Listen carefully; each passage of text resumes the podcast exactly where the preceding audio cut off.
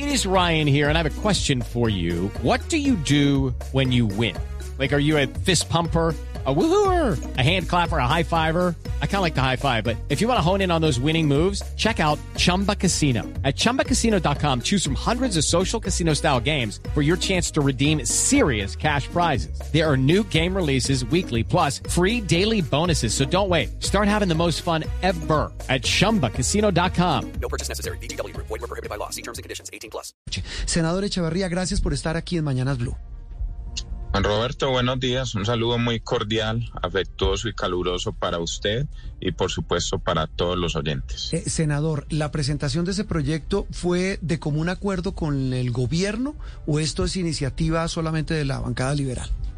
No, señor, es una iniciativa de la bancada laboral, pues yo tengo el privilegio de venir de Cámara de Representantes en el periodo inmediatamente anterior, paso a Senado ya lo habíamos radicado en una oportunidad, no llegó a, feliz término y ahorita que arrancamos nuevamente Congreso en el Senado de la República, lo, lo, lo volvimos a radicar en compañía de todos los amigos congresistas, senadores y representantes a la Cámara, que estamos convencidos de que se tiene que trabajar por la reivindicación de los derechos laborales. Por eso se presenta. El proyecto es es simple para que me lo entienda la gente. Antes del año 2002, los trabajadores en Colombia, después de las seis de la tarde, ya les pagaban un recargo nocturno y era del 35%.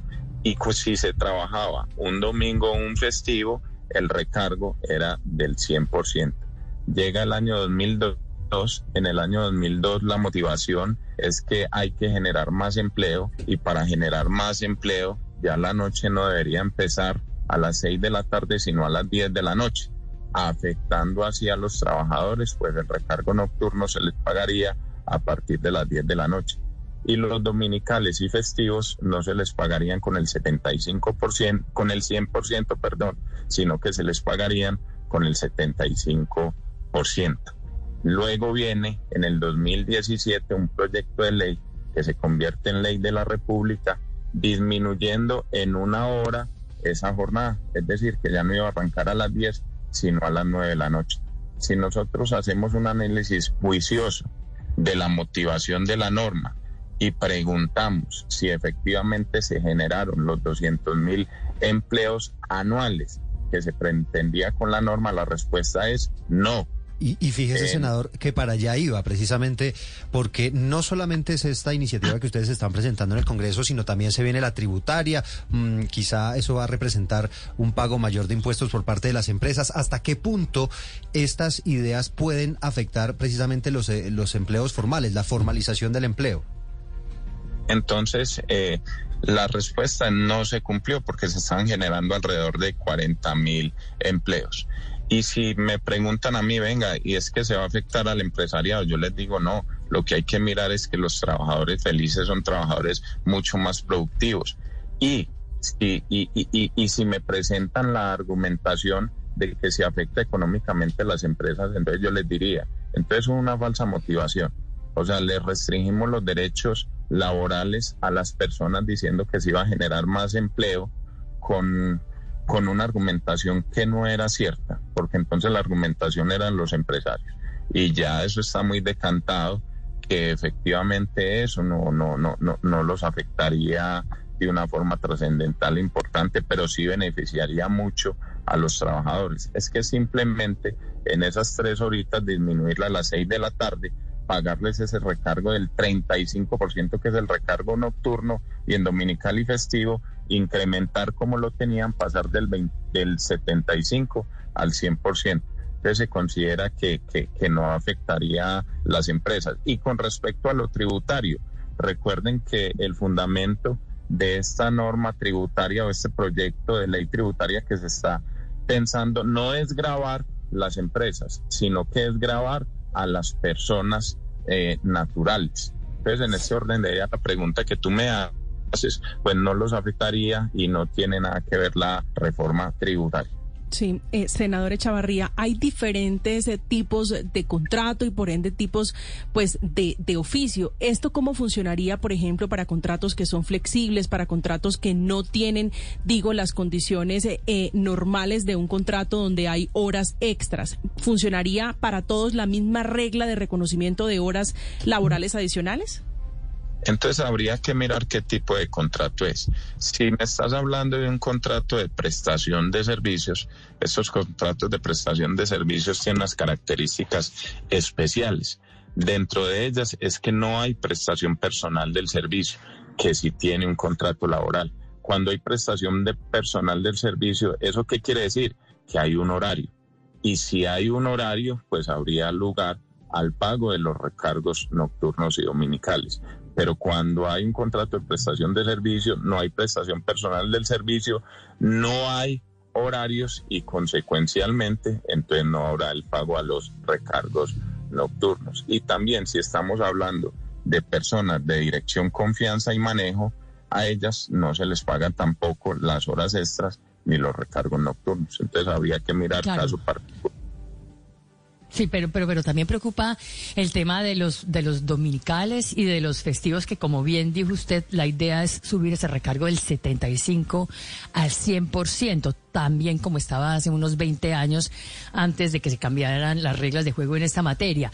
El impacto sobre eso en particular que ustedes han, me imagino, tienen que tener cuantificado sobre los trabajos de fines de semana únicamente, por ejemplo, gente que el fin de semana se dedica a ser de bartender o que trabajan en almacenes de ropa, estudiantes, muchos de ellos, ustedes tienen por un lado la cifra de cuántas personas se dedican únicamente a trabajar los fines, los domingos, por ejemplo, los, los, los festivos y cuánto más podría ser el costo para las empresas?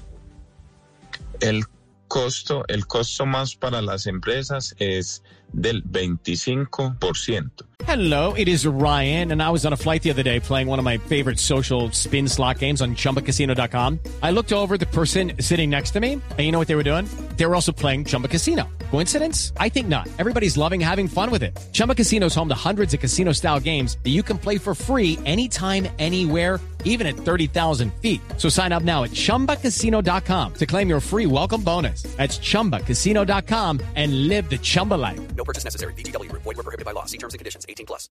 Y es un derecho que tenían los trabajadores antes del año dos, 2002.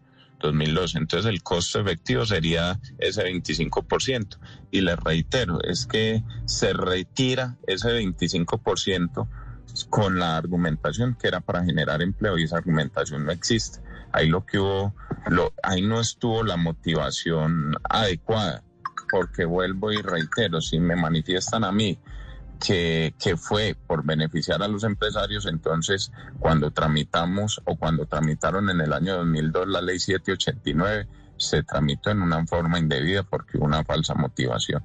Entonces es, es un recargo que yo creo que, que no afecta de una manera ostensible y que es un derecho que tenían los trabajadores y es reivindicárselo a ellos mismos.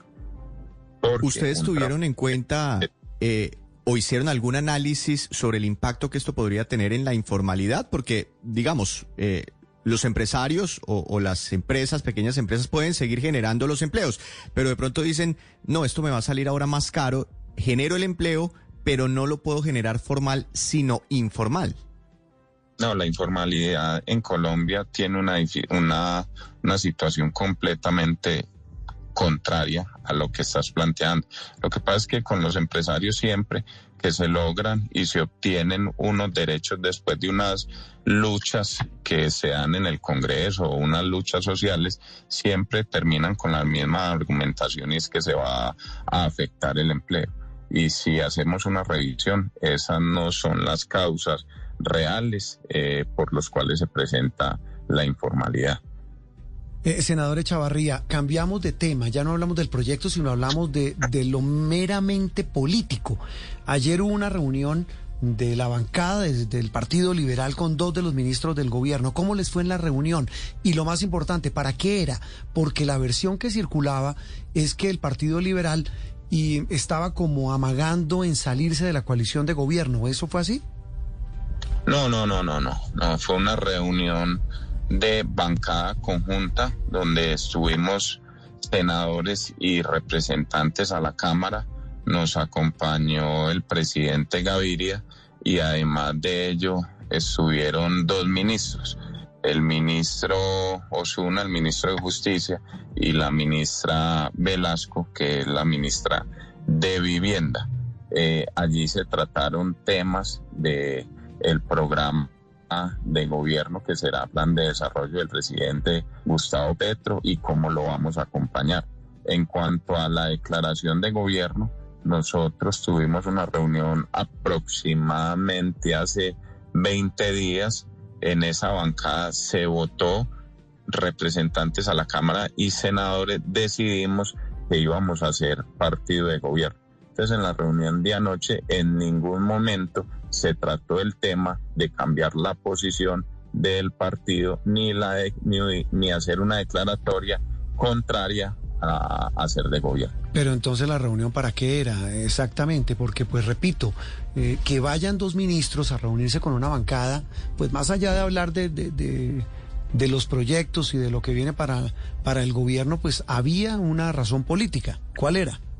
No, la razón política es, está iniciando un gobierno, están recién nombrados, llevan dos días que conocieran las inquietudes de las regiones para trabajar conjuntamente por ese ideario liberal y por satisfacer esas necesidades en la región.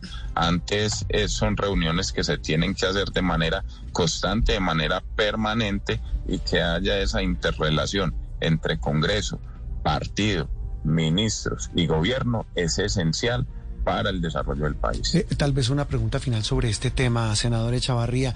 Los dos ministros que estuvieron sentados con ustedes, con los miembros de la bancada liberal, eh, ¿los representan a ustedes? Eh, lo puedo decir en términos más políticos, ¿se pueden considerar cuota del liberalismo en el gobierno? Nos representan 100% a los liberales. Y senador, eh, un, partido político, y esto digamos es un poco más como de filosofía política, un partido que inicialmente apoya a, un candidato que se decía era el candidato del uribismo, después apoya al candidato opositor a Gustavo Petro. ¿Cómo termina como partido de gobierno? Porque había otra opción que es la que muchos han optado y es la independencia. ¿Por qué al final el Partido Liberal opta por ser de gobierno? Te inicio hablando del caso particular, ya no estoy hablando de partido. Quien te habla, Juan Diego Echavarría, fue el senador que acompañó desde un principio la campaña de Gustavo Petro. Estuvimos acompañándolo en primera vuelta, en segunda vuelta, eso no fue por debajo de la mesa, fue por encima. Inclusive hicimos un comunicado. En ese comunicado habían varios senadores que estaban terminando su periodo y el único senador electo que, que firmaba, suscribía ese documento era quien les habla. Nosotros siempre estuvimos ahí acompañando a, al presidente Gustavo Petro. Y desde un inicio, pues tanto en sus tanto en su campaña, tanto en su primera o en segunda vuelta, nosotros le pedíamos al partido que quien representaba el ideario liberal, quien tiene eh, un programa afín con el Partido Liberal, pues era Gustavo Petro.